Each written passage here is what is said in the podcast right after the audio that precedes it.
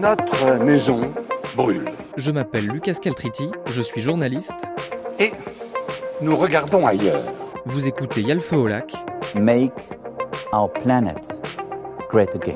Le podcast de West France qui décortique ce que l'on croit savoir sur l'écologie. Sur le climat, il n'y a pas de plan B, car il n'y a pas de planète B. Nous ne pourrons pas dire que nous ne savions pas.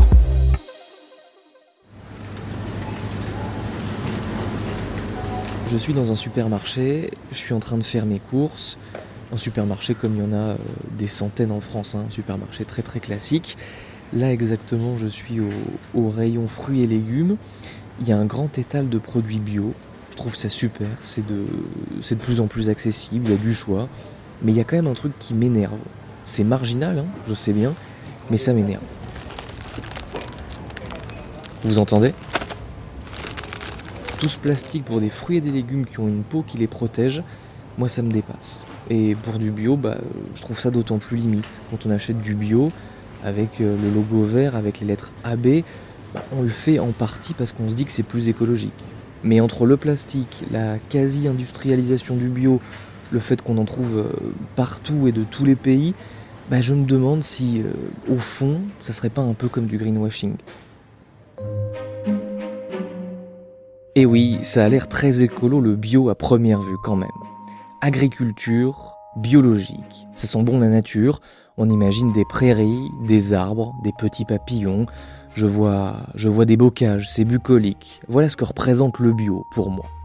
Et face aux vilains mots que l'on entend, glyphosate, malbouffe, face aux plats tout faits en boîte, pour le consommateur que je suis, le bio, c'est l'alternative qui semble la plus logique.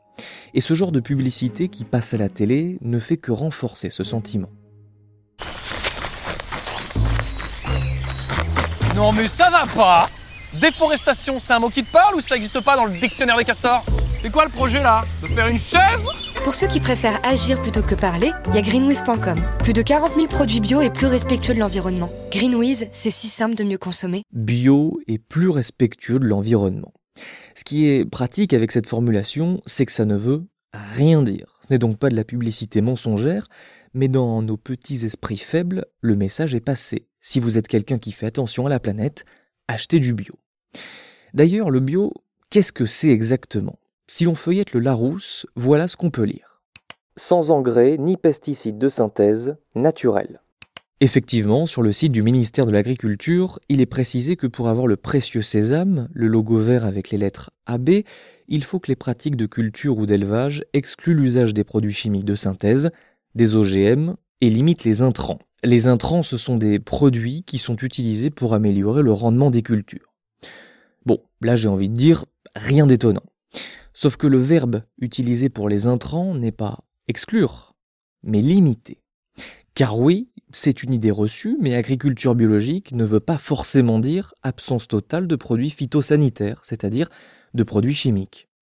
Libération.fr, 1er février 2019, quels sont les pesticides autorisés dans l'agriculture biologique? Des produits phytopharmaceutiques ainsi que des produits de nettoyage et de désinfection peuvent être utilisés s'ils ont fait l'objet d'une autorisation d'utilisation dans la production biologique. Ces produits doivent provenir en priorité de substances naturelles ou substances dérivées de substances naturelles, mais dans des cas exceptionnels, peuvent être des intrants chimiques de synthèse. La réglementation européenne autorise donc l'hydroxyde de calcium, par exemple, la chaux éteinte, l'huile de paraffine qui est issue du pétrole, ou encore les composés de cuivre comme la bouillie bordelaise. Mais en raison des dangers du cuivre, les conditions d'utilisation ont été durcies en 2018 à l'échelle européenne. Voilà donc un premier point qu'il est bon de connaître, je pense, concernant l'agriculture biologique. Nous ne vivons pas non plus dans le mensonge, hein, attention, mais il ne faut pas non plus penser que le cahier des charges du bio est ultra strict. Quand on se demande si quelque chose est écologique, je dois vous concéder que ça ne veut pas forcément dire grand-chose. C'est un mot un peu fourre-tout, donc je vais être un petit peu plus clair. Étudions maintenant le bio sous le prisme climatique, avec les gaz à effet de serre. En d'autres termes, est-ce que l'agriculture biologique pollue plus que l'agriculture conventionnelle? Je vous préviens d'entrée de jeu, et vous allez l'entendre, c'est une question qui agite la communauté scientifique et qui fait débat. Néanmoins, plusieurs études ACV, des analyses du cycle de vie, qui quantifient les émissions de gaz à effet de serre sur toute la vie d'un produit, ont été réalisées.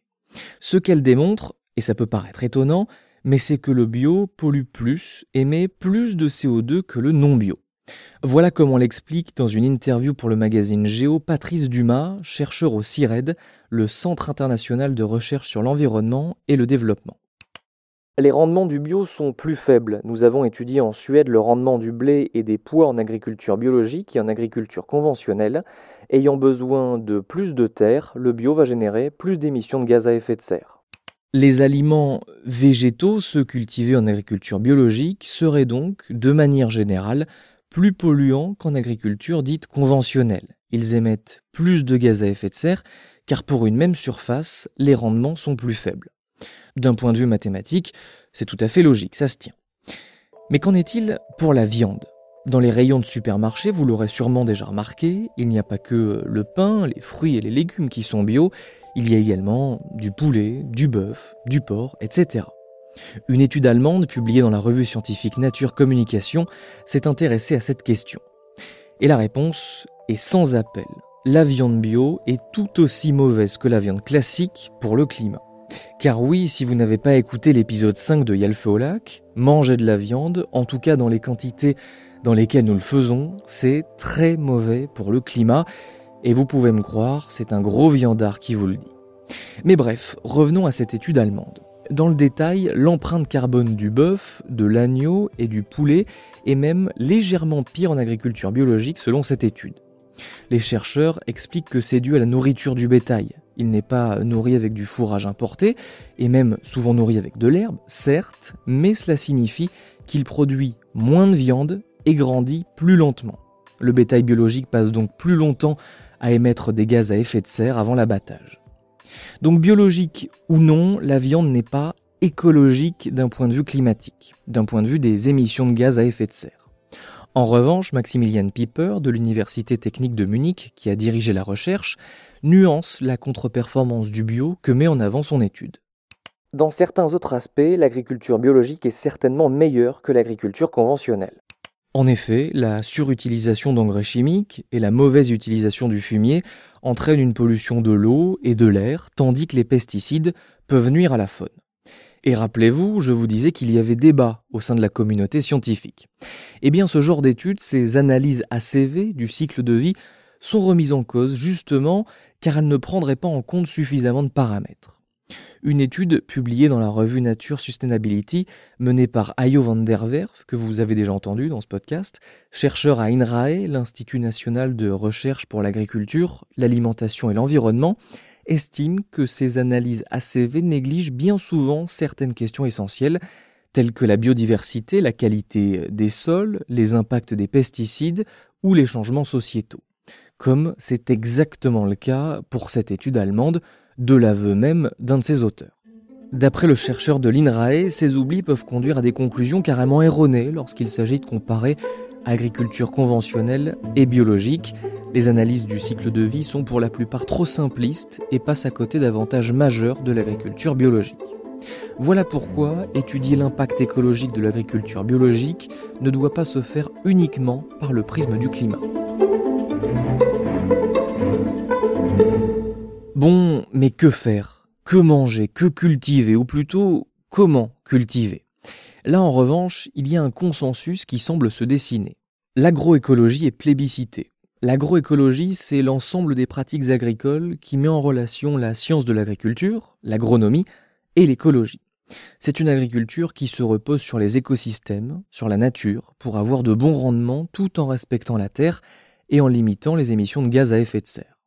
L'agroécologie semble être un outil absolument indispensable pour pouvoir tenir les objectifs de la stratégie nationale bas carbone qui est la feuille de route de la France pour atteindre une neutralité carbone de nos émissions territoriales en 2050.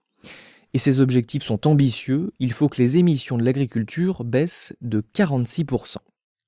Dans le rapport de mai 2021 du cabinet de conseil Carbone 4, intitulé Les enjeux climat pour le secteur agricole et agroalimentaire en France, les travaux de l'IDRI, l'Institut du développement durable et des relations internationales, sont mis en avant. Les chercheurs du projet ont modélisé plusieurs scénarios qui permettent d'évaluer le potentiel d'un système agroécologique en Europe. Une réduction de près de la moitié des émissions du secteur est possible, mais pour cela, il faut notamment généraliser l'agroécologie pour réduire les émissions liées aux intrants chimiques et restaurer la santé des écosystèmes agricoles, favoriser les régimes avec peu, très peu de viande, et donc réduire les cheptels en élevage, diversifier les cultures et maintenir les prairies pour accroître la capacité de captation de carbone des sols. Bon et du coup, pour résumer, si vous voulez agir pour la planète avec votre alimentation, le plus efficace sera de réduire votre consommation de viande. La question du bio ne se pose même pas à ce niveau. Ensuite, sur l'agriculture biologique, d'un point de vue des émissions de gaz à effet de serre, vous l'aurez compris, ce n'est pas la réponse magique à tous nos problèmes.